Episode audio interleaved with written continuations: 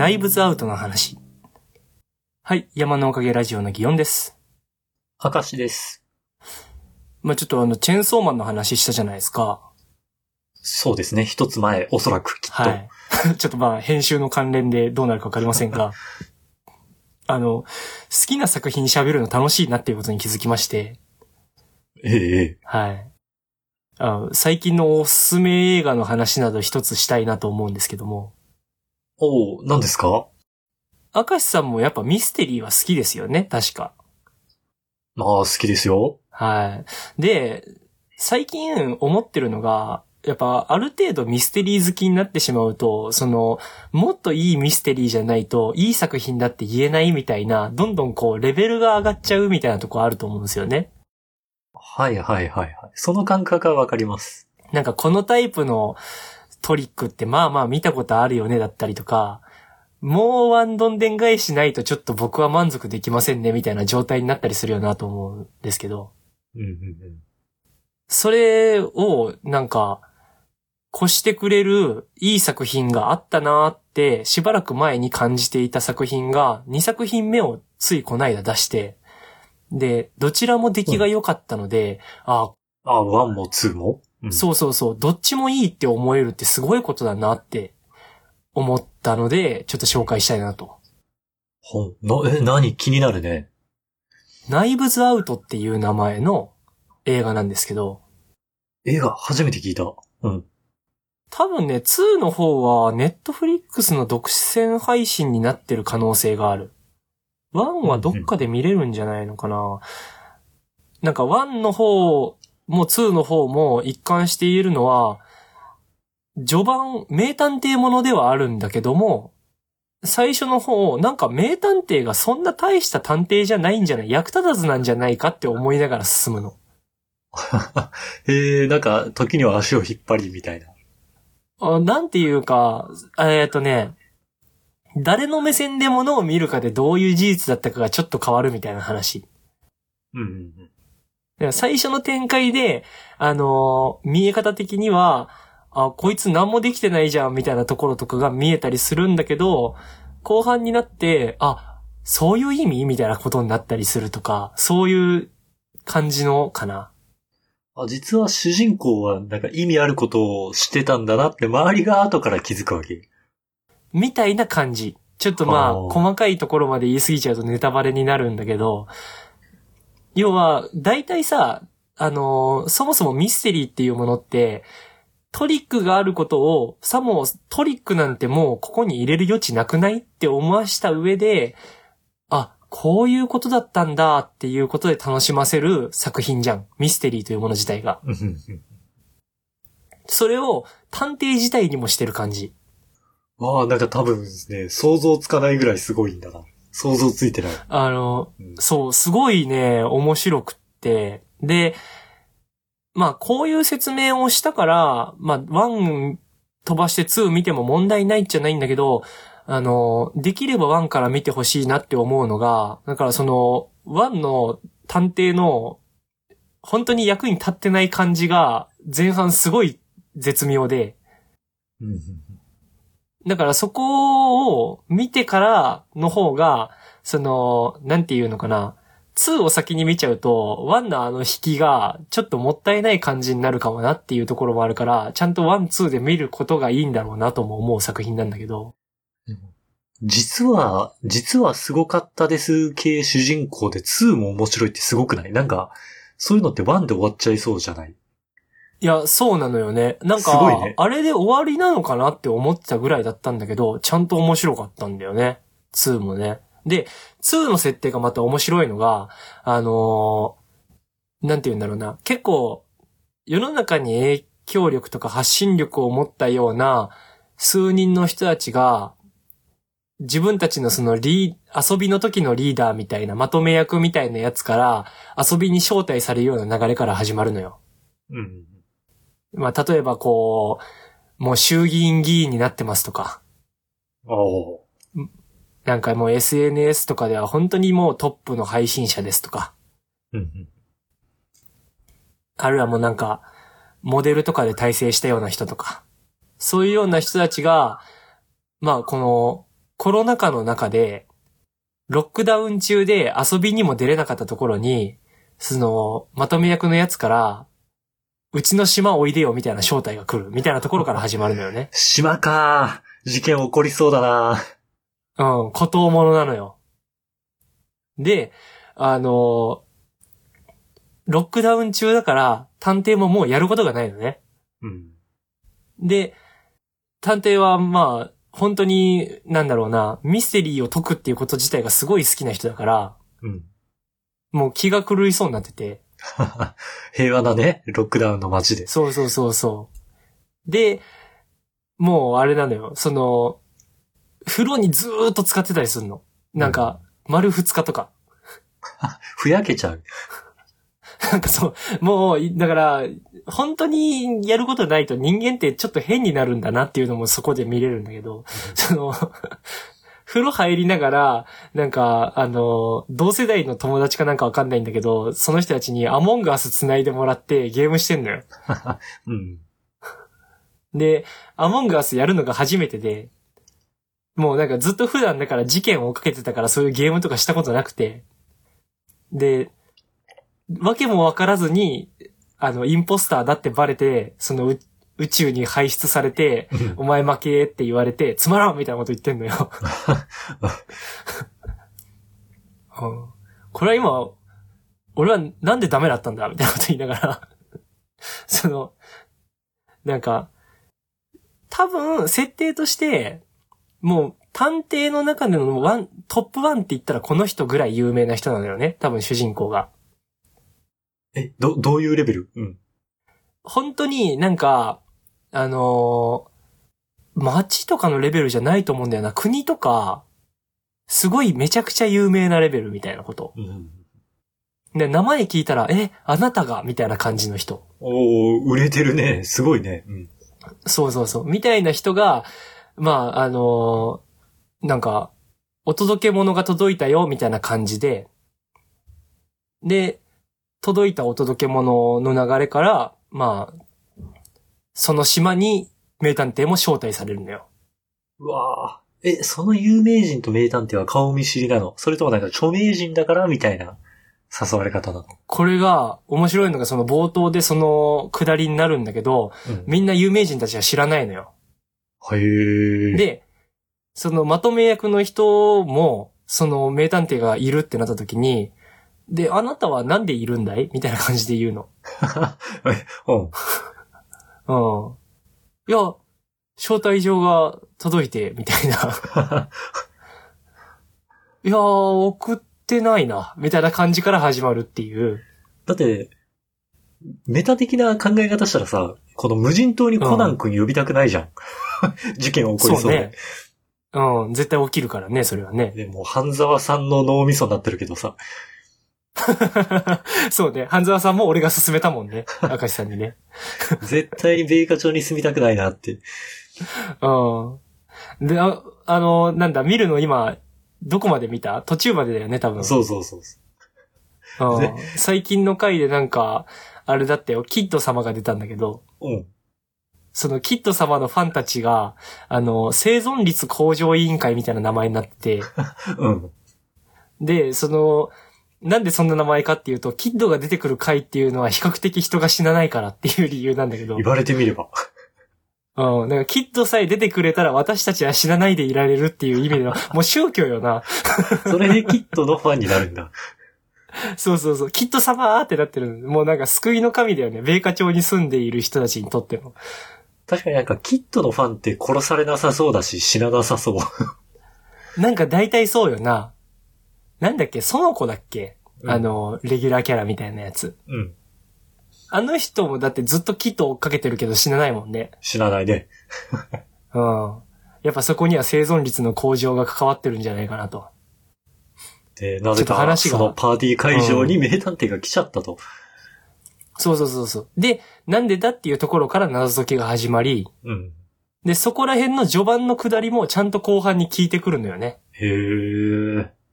うん。なんかね、すごいまるっと出来が良くてさ。ただまあ、こう、推理物って今喋り出して思ったけど、あれだよね、ネタバレができないからね。推理物はちょっと難しいところだね。。で、俺がまた見見てないもんだから、なおさらね。まあそうだね。まあ、こう、なんて言うんだろう。やっぱ、いい作品、みいいミステリー作品って、こう、途中から、別視点が描かれるっていう要素はたくさんあるなと思う。うんこう、例えば、主人公の、まあ、名探偵の補佐役みたいな主人公ってまあ多いじゃん。ああ、その、ね、ワトソン君みたいなね。そうそうそうそう。みたいなところが、主人公になることってまあ多いなとは思うわけ。うん。その構図をちょっと微妙にずらして面白くしたのが名探偵コナンだとは思うんだけど。うんで、そういう、あの、平凡なやつから見たら全然推理進んでないなっていう構図の後に名探偵の視点が入ってきて、なるほど、ここってそういう捉え方ができたんだ、みたいなところの感動が、やっぱ推理物の魅力かなとは思うんだけど。そこら辺の視点移動みたいなのが巧みなんだ、その作品は。そう、何って、この主人公の探偵は、その、いないのよね、アシスタント。へえ、一人なんだ。そう、一人の探偵なんだけど、その視点切り替えがちゃんと作られてるっていう、うんそこら辺がまるっとね、いいんですよ。やっぱね、これはぜひ見てもらいたいなとは思うんですよね。もう一回タイトルが、ナイト・オブ・ナイブズアウトです、ナイブズ・アウト。うん。これが何なのか、なんか、何の意味のタイトルなのかも俺は分かってない。けど、いい映画。覚えとこうん。う。見よう。皆様機会があればぜひご視聴ください。学校の話。はい、山のおかげラジオの祇園です。明石です。ちょっと学校の話というとこなんですけども、はいはい。明石さんって、まあ、小中高専行ったわけじゃないですか。なんとかね。はい。で、その後、大学も行ってたったっけ？大学も行きましたね。うん。なんで学校行けたと思う？はあ。難しい質問だなうん。なんか、というのも、その前にちょっとだけ触れたんですけど、シェアハウスに一人高校生が住んでるんですよね。えー、なんか、すごく、高校生からシェアハウスに入るっていうところで、まずなんか自我の発達具合がすごいなと思った記憶があります。うんうんうん。あとなんか、ギオンさんから聞くエピソードでもなんか、もう、お俺が高校生だった時と今の高校生は学習が、学習内容が違うんだなと思って、うん、ゆとり教育の終わりを感じました。そうね。学習のレベルも高いのかもしんないんだけど、それだけじゃなくて多分あの子が単純に賢いんだろうなとも思ってるんだけど、ああ、こ、個人差みたいな部分もね。そうそうそうそう。で、まあそういうところもありながら、ちょこちょこっと喋ったりしてるときに、ふと、俺が勝手に引っかかったのが、なんで自分って学校行けてたんだろうって思ったわけ。その、や、やめるチャンスはいくらでもあったってこと？すあの、要はさ、不登校になるきっかけなんて誰でもあったくねえかっていうのがあって。ある。うん。なんていうか、だから、明確な目標なんてなかったのよ。学生時代。うん。なんなら部活とかも頑張ろうとは思ってたけど、なんか、破滅的な精神というか、めっちゃしんどい、めっちゃしんどいけど、これをやめた自分に何が残るんだ、みたいな感じの精神でやってたの。わかる。今、まあ俺もさ、教育業界の端っこら辺にいるからさ、なんていうのかな。まあやっぱり不登校になってる子の話とかってザラに聞くし、全然珍しいことでもない、なくなってるんだなって思うわけよ。それは小中、小学校でもあるし、中高でも聞くし、うん。ってなると、でも、やっぱり、心壊すぐらいなら、学校って多分行かない方がいいなって俺は思ってるんだけど、果果たしてじゃあ、こんなね、あの、メンタルやって仕事を辞めるぐらいの俺がなぜ高校、学校はずっと行けたのかっていう問題はあるな。いや、そうなんよな。で、逆に言うと、あの当時、勉強もギリギリで、なんか、あの、あ、今年も、や、なんとか学年上がったんだな、みたいなやつも、大人になって連絡取ってみると、いや、全然仕事してなんか普通に家庭持って、ちゃんとしてるみたいな感じだったりすんのよな。するする。この間ね、うん。あの、子供の写真グループラインに上げてる人がいた。ああ、なんかいいね、その続いてる感じ。うんうんうん。なんかそうで、そういうのも、だから、多分、あの場を続ける特性的な能力ってなんかあったはずじゃん。あったね。うん。なんだそれはきっとそのクラスに馴染むってだけじゃなかったと思うのよ。うん。クラスに馴染めたら生きやすくなる、ストレス値を下げれるみたいな部分があるかもしんないんだけど、ストレス値が高くてもやめずにいられた奴らいたんだよ、多分な。なんだったんだろう。え、なんか具体的なレス例を挙げて話そうとしてる？それは。いやー、例とかはないんだよ。っていうか、その、自分自身、そんなにこう、なんて言うんだろう、順応している人間ではなかったと思うの。やめようと思えばやめたけど、なん、ギオンさんは？お思ったな、瞬間なんでなんだだろうって。いやー、行きたくねえなとかはあるよ。まあ、それはあった。うん。うん。ただ、だから、行きたくねえなを止めた理由なんだったんだろうだし、行きたくねえなを止めて行った結果、俺に今何が残ってんだろうみたいなのもあるのよな。うんうんうん。うん。なんか、行きたくねえな、で、やめてしまわずに行った結果得たものの方で言えば、その、そういうところでうまく馴染めなかったあるあるとか、うん。あとは恒例行事の時って陰キャと陽キャでこうやって分かれますよねとか、そういう学生時代での共感性みたいなのをお互いに得ることはできると思うのね。うんうんうん。うん。あとはその周囲からの自分のキャラクターがどう見られるかみたいなところのテストの場でもあると思うのよ。それは学校に、いやいやでも行ってないと身につかなかったなっていう部分なわけね。まあ、というか、他で身につけれる場所があるならあるでそれなんだけども、少なくとも行ったことによって得れた要素なんじゃないかなと。ああ、なるほどね。うん。うん。ただ、そんなことあの当時考えてないし、大それた夢もなかったわけ。まあ、それを、それ身につくから学校には行っとこうっては思ってないよね、少なくともね。うん。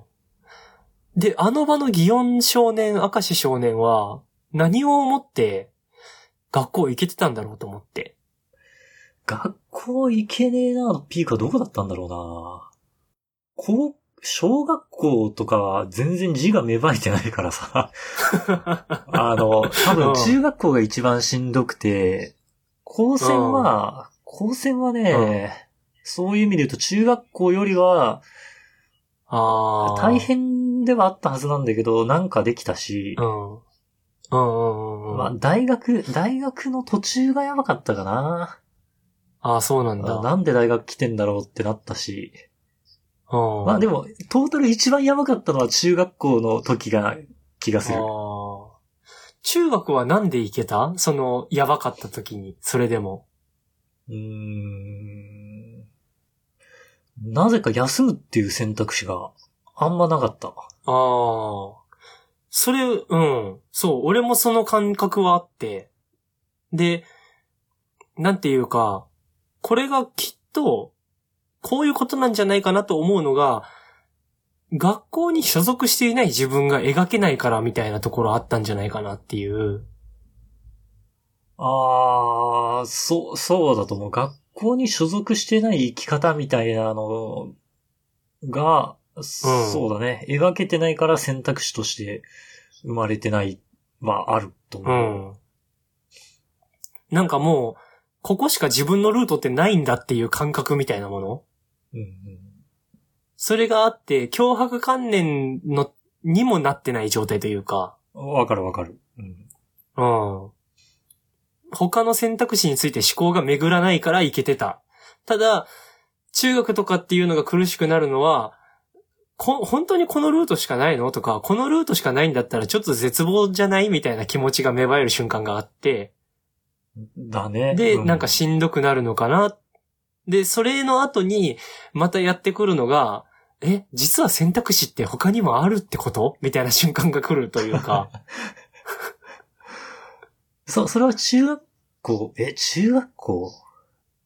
いや、でも高校ぐらいが多いとは思うんだけど。うん、そうだね。高校の途中ぐらいな気がするな、その段階は。うん。でも、あれだよね。い、俺らの時はそうだったと思うんだけど、今の子らってその中学とかからスマホとかいじってたら、全然多分あれだよな。学校とか行ってなかったけど起業しましたみたいな人とかを見るよな。そうだね。それ見ちゃうと無限の生き方が描けるよね。そうそう、選択肢、花開くような、うんうん、そうなった時のその子がさ、ちょっとなんかこれしんどいなって思った時にさ、何で学校に行くんだろうと思って。確かに。確かに。うん。すごい不思議になったのよ。マジで、なんか実際自分がなんで生きてたかっていうのを突き詰めていったら、多分その、それ以外の選択肢想像できなかったっていうことと、なんか知んないけど、社会でこう負けた方の人間になりたくなかっただけだと思うの。ああ、負け、負け感はまあ、あ、負け感は確かにあったけど、うん。あったけど、ええー、どうだ？なんとなく俺はその意識があったんだと思うんだ。なんかテストの点とかもなんで取ってんだっていう気持ちはすごいあったんだけど、けど、なんか、とはいえ高専生活である程度点を取ってたのも、点を取ってる自分っていうキャラクター像を消すのが怖かった部分があったと思うし。留年じゃね？ああ、まあまあそうだな。それが落ちたとしても。だから、なんていうのかな。だから、こう、一個の壁が点数取れているとか単位が取れている自分っていうものを守る行為で、うん、その留年したとしてもその次に学校を辞めたか学校を続けたかっていうところの自分のランクが変わり恐怖感みたいなところ。あー、ランクかえー、っとね、高専に関してはね、うん、中学の時はあった、うん。中学の時はあった気がするんだけど、うん。高専って実家離れて遠いとこまで行ったじゃん。なんか、そこまで行ったからには、なんか、うん。